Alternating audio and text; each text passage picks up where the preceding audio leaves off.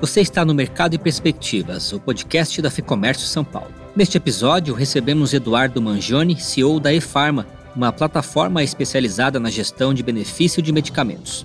Lançada como startup em 2000, a empresa conta atualmente com 30 mil farmácias e mais de 1.300 clínicas e laboratórios conectados, além de 30 milhões de beneficiários na sua rede de atuação. A partir dos dados dessa rede, vamos analisar as mudanças ocorridas nos últimos meses no padrão de consumo, tanto em relação aos produtos quanto à forma de compra.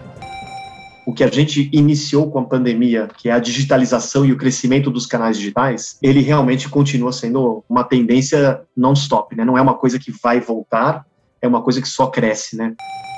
A conversa fala ainda sobre o modelo de Open Finance aplicado à saúde, o uso de dados e inteligência artificial utilizados na jornada do cliente, além das tendências do setor. Vamos ouvir então o Eduardo Mangione, CEO da eFarma, que começa nos falando sobre a aceleração do mercado de saúde causada pela pandemia. A pandemia, é, para mim, ela teve dois pontos muito grandes aí quando a gente olha a saúde. Né? Primeiro, ela trouxe a saúde à tona, que antes era, era algo secundário né, nas conversas, né? a saúde virou algo prioritário e primário aqui, né? E acabou acelerando também o mercado em geral né, de saúde. Esse é um mercado que, ele em inúmeras ocasiões, ele mostrou ser altamente resiliente à crise. É um mercado que, que embora vem crise, sai crise, é um mercado que não para de crescer, né? Então, ele continua, mesmo com a crise da, da pandemia do Covid, né? A gente vê novamente um mercado que cresce a duplo dígito, né? Não para de crescer, realmente mas houve sim algumas mudanças interessantes. Né? A, a primeira que eu, que eu, eu colocaria, né, houve uma mudança brusca e, e repentina é, do padrão de consumo. Né? O que aconteceu? Logo na primeira onda, né, quando começou o Covid em março, abril e tal, a gente viu uma, uma mudança de comportamento do consumidor rápida, porque houve uma, uma corrida é, por, por, por, buscar produtos e serviços muito mais focados à prevenção ou patologias agudas, né? Então, aí, nesse caso, eu incluiria vitaminas, né, que, que, teve um crescimento absurdo desde essa época até agora, continua carregando esse, esse crescimento bem, bem, importante. Medicamentos de OTC, é, que são aqueles itens antigripais, aqueles itens que você não precisa de uma prescrição médica, né? Itens de proteção individual também, né? Obviamente teve muito crescimento é, nesse período. E a gente vê uma redução de consumo de itens mais caros, né, e itens também de prescrição de tratamentos, itens que os crônicos acabam comprando nesse período inicial, justamente porque, como a gente estava em lockdown, né, ninguém queria sair e tal, né, obviamente é, houve uma queda aí na, na consulta médica nesse, nesse, período e houve uma queda da ida às farmácias em, em si, né, então, obviamente, isso teve esse impacto aí, tá? Mas a partir de agosto aí do ano passado para cá, a gente já começa a ver uma recuperação importante aí desses produtos que tiveram a queda que eu comentei, e um crescimento de produtos também de saúde mental, né, como antidepressivos principalmente, né, é, a gente enxerga a pandemia né, dentro da nossa pandemia, existe essa pandemia da saúde mental que realmente é, é algo muito novo, né, lidar com tudo isso que a gente está lidando é algo muito novo e essa transformação, sem dúvida, todas essas mudanças. A segunda grande mudança que eu, que eu destacaria aqui, Fernando, foi é, uma uma mudança incrivelmente forte impactante no comportamento do paciente quando a gente olha os canais digitais. Né? Os canais digitais tiveram um crescimento exponencial no período que para a saúde né, não era algo, é, não ainda era um, algo com uma penetração extremamente baixa, né, para tudo. Quando a gente fala de telemedicina, quando a gente fala de comércio eletrônico, então eu vou dar alguns exemplos. Quer ver comércio eletrônico, por exemplo? a gente trabalhava com uma penetração de mercado, quer dizer, de todas as vendas das farmácias em geral que tinha algum comércio eletrônico naquele período, em praticamente seis meses, essas vendas mais que triplicaram. Né? Então, saiu de um 2% na média, tal, foi para 8%, 9% em média. Né? Então, isso, pra, isso é algo muito significativo, obviamente, para as redes varejistas, né? porque você tem que ter toda uma estrutura, uma infraestrutura preparada para poder entregar rápido, entregar com qualidade, ter o estoque né, adequado para fazer essa entrega, etc. Atendimento domiciliar foi outra coisa que cresceu muito. Então, na eFarma também sentimos muito, a gente tem atendimentos domiciliares para fazer, por exemplo, infusão de alguns medicamentos. E telemedicina também, né? Aumentou horrores aí, né? Muito bacana, Eduardo. Você falou sobre telemedicina, né? Que já chegou a ser até um, um tabu na área médica, né? E ganhou muito espaço de 2020 para cá. Uh, além dessa digitalização que você também comentou, das farmácias, das vendas online, como que você vê essa escalada digital na área uh, uh, da saúde, o aumento das health techs, a utilização de dados, de inteligência artificial, para que caminho que a gente está indo, né, e, e, e se essa tecnologia também tem, de certa forma, democratizado o acesso à saúde? Eu diria que assim, o mercado de saúde, como outros, né, está em plena transformação. Né? É, ao eu diria ao lado de, da educação, talvez seja um mercado muito forte também de transformação, mas provavelmente, na minha visão, a maior oportunidade para os próximos 10 anos, tá? Eu acredito plenamente, assim como você perguntou, né, que, que a tecnologia tem sim um papel estratégico para democratizar o acesso de saúde, sim. A telemedicina, vou dar um exemplo, né, teve nessa pandemia, teve um crescimento brutal desde o início da, da pandemia, é, se eu não me engano, chegou a índices como 25% da, do que representou consultas no período. Você imagina, um quarto das consultas já né, é, no online para algo que saiu praticamente do zero, né? Eu acredito que, que a tecnologia, né, nesse processo, ela, ela é fundamental, né, porque quando você, principalmente, coloca a experiência do paciente no centro, né, desde o primeiro passo, nos bastidores aí que do que define a jornada de saúde do paciente até o finalzinho, por exemplo, com a logística pós-compra de um medicamento, né? Tudo passa, todo esse processo passa pela tecnologia, né? E aí eu estou falando mais da parte operacional, né? Ainda temos aí também com alto valor agregado a questão do, do valor dos dados obtidos, né? A, a, tecnologia nos ajuda a entender e atender o público. É, os dados que a gente colhe a partir da, da movimentação de compra, até mesmo interesse, é, definem nosso negócio, né? traçam nossos planos, nossa estratégia, não só em relação ao produto, mas também na nossa carteira de, de parceiros, né? A, a, dificuldade que eu enxergo aqui, Fernando, que ainda a gente ainda trabalha, a gente ainda tem um sistema de saúde que foi construído em bases separadas, fragmentado em silos, né, com pouca transparência é, e, e, sobre incentivos conflitantes, né? Por exemplo, sei lá, levando um extremo, mas sendo bem realista, é, tenho, eu tenho todos os meus dados de consulta, histórico médico familiar, exames e aderências de compra de medicamento, se você for pensar hoje, em N lugares, né, espalhado aí pela internet, espalhado pelo, ou às vezes nem, nem online ainda, né, que não se conversam, né, então não me favorecem como paciente, né, eu, eu não tenho, na hora de né, ter uma consulta médica, né, talvez o médico não tenha acesso, né, ao Eduardo, talvez holístico, e falar, não, peraí, deixa eu olhar o histórico completo desse, desse paciente, realmente não só do que ele fala, mas dos exames, né, de como que ele tem se comportado, ele está tomando ou não medicamento, né, que ele diz que toma ou não toma e tal, né, então, os canais, hoje, eles não se conversam para encontrar essas sinergias, esses ganhos de escala, né, e, e, não focam no desfecho, no final das contas, das contas acontece muito isso, né, por isso que inteligência artificial em saúde no Brasil ainda está engatinhando, ele é uma tendência, ele é, mas ele ainda está engatinhando porque, um, ele depende de dados de qualidade, né? E, e, sem dúvida será um mercado promissor dentro de, dessa década, né? Mas com toda a fragmentação, ele ainda é pouco eficiente porque ele não consegue juntar ainda né, todos os detalhes para conseguir passar um quadro mais mais inclusivo, né?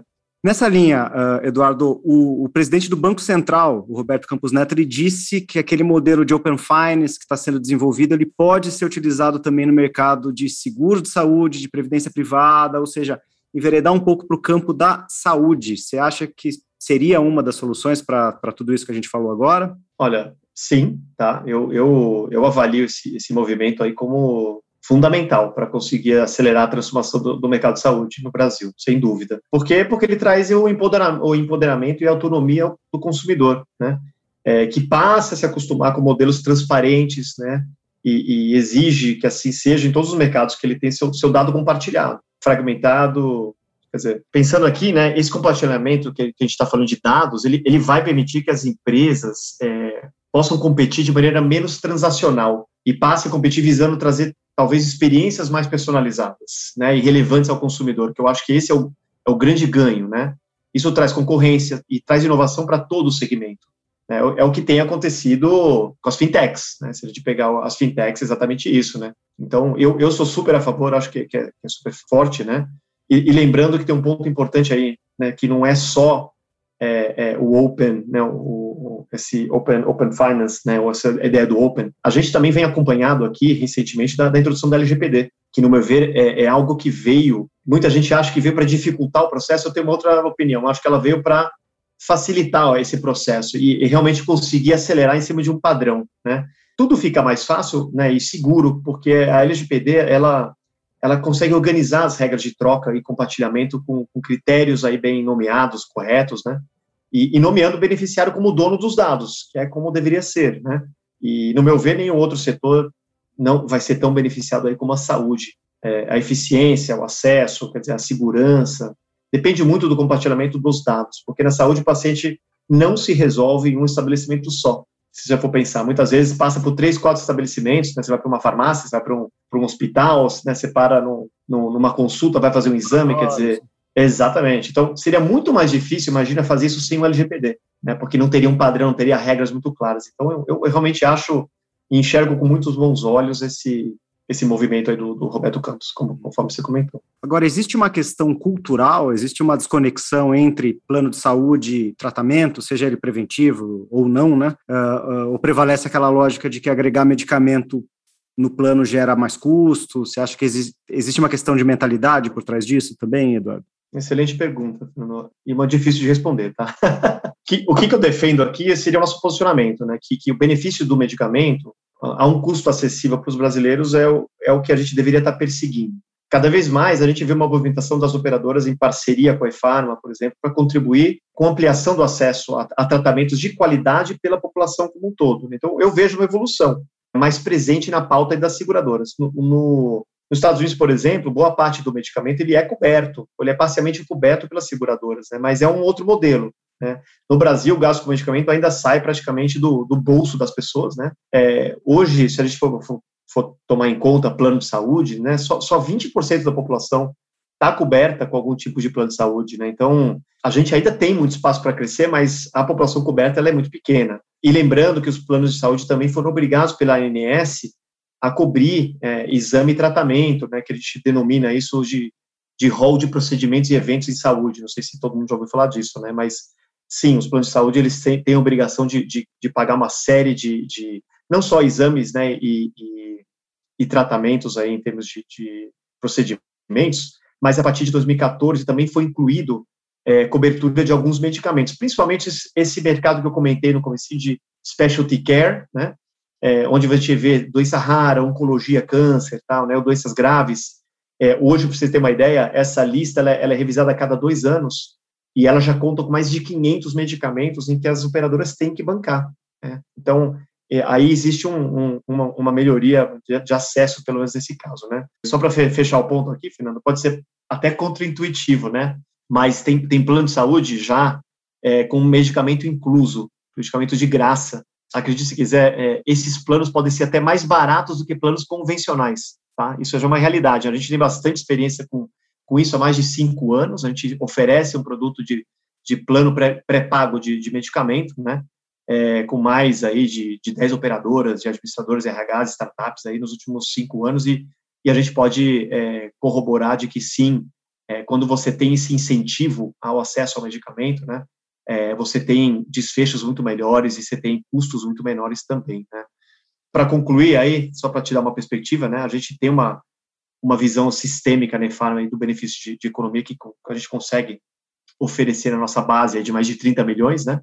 A gente, no ano passado, com os programas que eu tenho comentado, a gente gerou mais de 750 milhões de economia para essas pessoas, né, hoje atendidas uh, via Farma, né, então a gente espera chegar uh, até o final do ano que vem mais de 2 bilhões de economia, né, tudo isso com esses programas de acesso, esses programas de desconto que a gente acaba conseguindo entregar, né, e, e a gente está com fortes investimentos para realmente levar cada vez mais isso à, à população em geral. Tá? Para finalizar, então, queria saber quais tendências que vocês vislumbram para o mercado nos próximos anos e a expectativa para a economia brasileira agora nesse biênio 21-22? Olha, Fernando, boa pergunta. Apesar da minha formação de economista, eu, eu de verdade não me arriscaria dar palpite de economia. A incerteza política eu acho que é enorme, né? é, que a gente vive hoje, e pior, eu acho que ano que vem é, é ano de eleição, né? Então, realmente, como dizem, Brasil não é para amadores, mas, mas eu, eu sim arriscaria alguns palpites de tendência de saúde, né? Onde a gente tem mais, talvez mais controle e a gente consegue enxergar o longo prazo. Eu, eu diria que, para a saúde, eu, eu olharia quatro grandes tendências, tá? É, primeiro, eu acho que o que a gente iniciou com a pandemia, que é a digitalização e o crescimento dos canais digitais, ele, ele realmente continua sendo, sendo uma tendência non-stop, né? Não é uma coisa que vai voltar, é uma coisa que só cresce, né?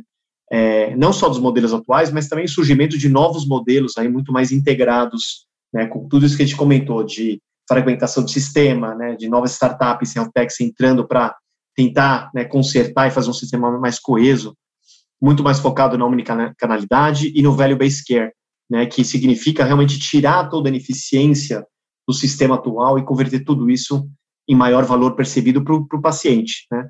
Eu, o que eu vejo é de eficiência onde a gente consegue dar acesso a mais pessoas à saúde suplementar, tirando mais pessoas do SUS, né, é, fazendo muito mais com menos. Eu acho que isso aí inclui tudo, atendimento, compra de remédio, exames, tudo, enfim, todo, todo o ecossistema. Então, essa primeira tendência, digitalização e crescimento dos canais digitais, sem dúvida veio, veio para ficar, né? A segunda é demanda crescente. Né? A gente vive num mercado que a demanda por, por saúde é inesgotável. Se você for pensar, a gente está se preparando para viver um, uma onda que chamam de silver wave, né? A onda prateada. O futuro, o futuro que está chegando né, para o Brasil é um futuro de terceira idade, onde a gente vê que a representatividade das pessoas acima de 60 daqui até 2050 vai triplicar. Você imagina? Vai, eh, vai representar daqui a 30 anos 70 milhões de pessoas, ou seja, um terço da população vai ser acima de 60 anos de idade. Né? Então, com isso, é, vai nascer um novo perfil de consumidor né? conectado, mais conectado do que a gente vê hoje em dia, sem dúvida, né? Com poder de compra, né? para entrar no mercado de saúde, né? que inclui não só saúde, mas muito mais um olhar para bem-estar. Né? Então, tratamento, prevenção, academia, estético, até Tinder, pensa, né, para novos relacionamentos, para a terceira idade e tal, né, com novos hábitos e tendência. Então, essa demanda crescente, eu diria que é uma tendência, sem dúvida, que para a saúde é muito promissora, né, não, não para mais. O terceiro, eu diria, um foco e incentivos muito mais voltados ao preventivo, né, isso é uma tendência que a gente começa a ver mesmo, né, começando pelo paciente, passando aí para o plano de saúde, para empresas, para farmácia. Né? A gente vive um mundo de acesso irrestrito à informação de qualidade, né? e a gente vai ter cada vez mais incentivo para termos hábitos mais saudáveis, prevenção é, e, e, adesão a tratamento e tudo isso que a gente tem comentado aqui. Não tenha dúvida que a gente quer sair do sick care para o health care. Né? Hoje a farmácia, o varejo, né? todo está todo mundo focado em, né, no, no, problema. A gente quer, obviamente, tentar levar a, a essa, esse foco na, na prevenção e no desfecho, né, que é super importante também. E por último, acho que, que dentro dessa mesma linha, né, a gente falou muito hoje de transformação, falou muito de futuro, sem dúvida, o, o que está acontecendo em todos os mercados, e aqui não vai ser diferente, né, é o empoderamento do paciente é, com muito mais transparência e controle dos seus dados. A gente falou isso, isso é real e é uma tendência. Então, vai existir certamente uma, uma colaboração maior dentro do, do ecossistema de saúde, entre os diversos players aqui, a indústria, RH, a farmácia, a operadora, né, todo mundo, e com uma finalidade muito mais interessante de compartilhamento de dados para conveniência do paciente. Ouvimos aqui o Eduardo Mangione, CEO da eFarma, em mais este episódio do Mercado e Perspectivas. E eu encerro com um convite. Conheça o lab.fecomércio.com.br. É o nosso espaço para falar sobre tecnologia e também legislação, índices da economia e tudo mais que envolve o dia a dia das empresas se você empreende, sabe que não é pouca coisa. O link está aqui na descrição. Eu sou Guilherme Baroli, a entrevista e o roteiro deste episódio são de Fernando Saco e a edição do estúdio Johnny Days. Obrigado pela sua companhia e até a próxima.